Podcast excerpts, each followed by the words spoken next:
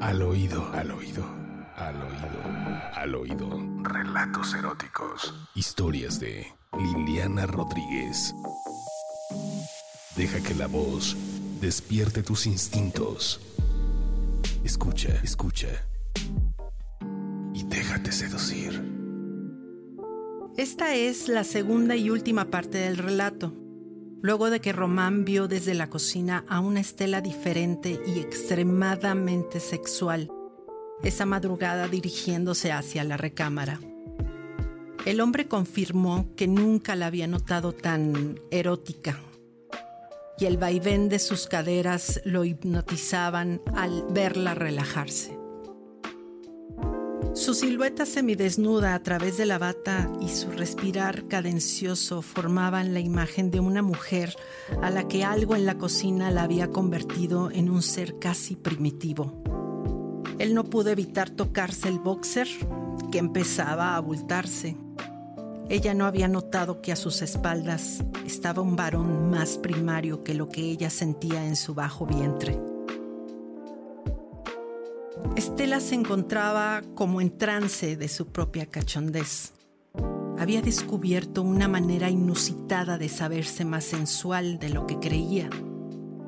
Minutos antes, recargada en la barra de la cocina, sabía que iba a experimentar un orgasmo que hace mucho no le sucedía.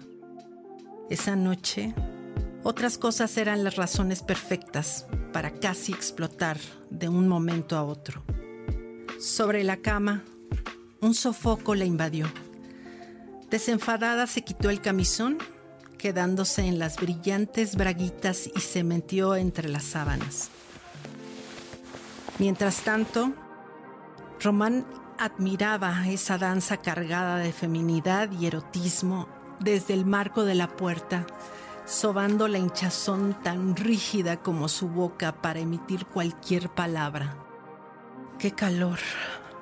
le dijo a Román, acostada y balanceando en escuadra una pierna fuera de las sábanas, viéndolo inmóvil, consintiéndose a sí mismo y con la mirada dilatada. Sin dejar de observarlo, retiró las mantas y su mano resbaló por sus senos, pasó por su abdomen y de a poquito entró en el coqueto calzoncito para suavizar su centro de donde empezó a supurar su licor, como el que escurrió de la cereza envinada. Estela arqueaba el cuello y se aferraba a las telas cuando empezó a clavar el dedo medio en su carne viva. Y ya dentro, dando golpecitos magistrales con el pulgar, provocaba su clítoris, el cual ya punzaba desde la primera lengüetada que le dio al chocolate. Román saboreaba a larga distancia cada contoneo, cada espasmo y esas curvas que tantas veces fueron suyas cuando la penetraba de forma sistemática y de corta duración, porque los niños los van a oír. Y de un buen tiempo a la fecha, ni siquiera esos rapidines estaban en el menú. Pero esa noche, a las 3.16 de la madrugada, él contempló a una mujer dándose placer tan ardiente que, a pesar de sus ganas por lanzarse y poseerla, no quería que nada la interrumpiera, ni él mismo.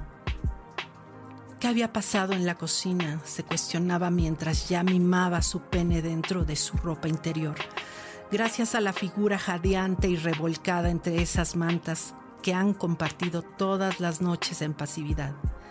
Aunque ahora Estela, desbordada de sexualidad, lo invitaba a ser parte del ceremonial. Ven, se escuchó en un gemido. La mano que le quedaba libre la estiró hacia Román y él, desprevenido, acudió tras unos segundos de inconsciencia. Su palma estaba caliente por la temperatura de su falo como hierro al rojo vivo. Se deshizo de la ropa y reptó por el cuerpo de esa diosa recién descubierta mientras le bajaba las bragas responsables de su inesperada lujuria. Lleno de frenesí, le comió los labios.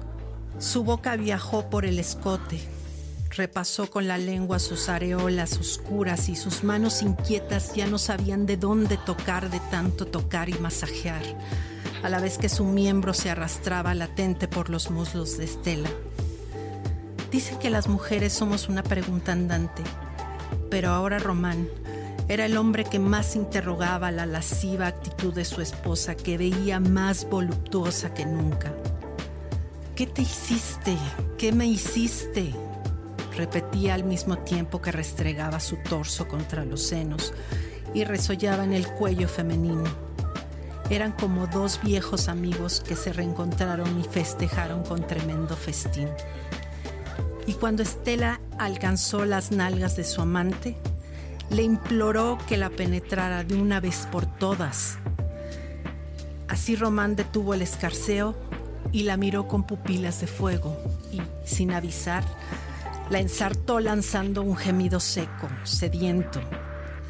Ella soltó un grito agudo que acalló con su propia mano y comenzó el arduo entra y sale intempestivo y muy dentro de ella, Román se incorporó para alzar las piernas de su amada y colgarlas en sus hombros. Sujetó sus caderas y le impulsó contra él una y otra vez, mientras que Estela se afianzaba a las sábanas revueltas.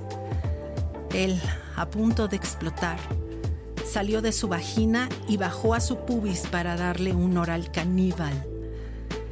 Ella, revolcando la cabellera de su hombre, al fin estalló en el orgasmo que tanto invocó aquella noche. Un banderazo para que él se enfundara de nuevo en su abertura jugosa y provocar su propia detonación. Las contracciones orgásmicas de Estela fueron el mejor incitador para un copioso deslechamiento el cual terminó derramado en el vientre de la deidad de Melena Caoba y senos ansiosos de roces y de besos desde hace mucho tiempo. Esa madrugada, a media semana, Estela se enteró de que los pequeños detalles pueden ser grandes motivos de placer, como su postre nocturno o el satín de sus bragas, en conjunto con las armas sexuales que toda mujer tiene en el cuerpo sin ropa, sin miedos, y haciendo a un lado las rutinas. Román comprendió el significado del sexo como un ritual deleitable y sin prisas que no debió olvidarlo al paso de los años y la monotonía, teniendo a su lado a un portento erótico que gusta de las cerezas con chocolate antes de irse a la cama. Al oído, al oído, al oído, al oído. Relatos eróticos. Historias de Liliana Rodríguez. Deja que la voz despierte tus instintos. Escucha, escucha. Y déjate seducir.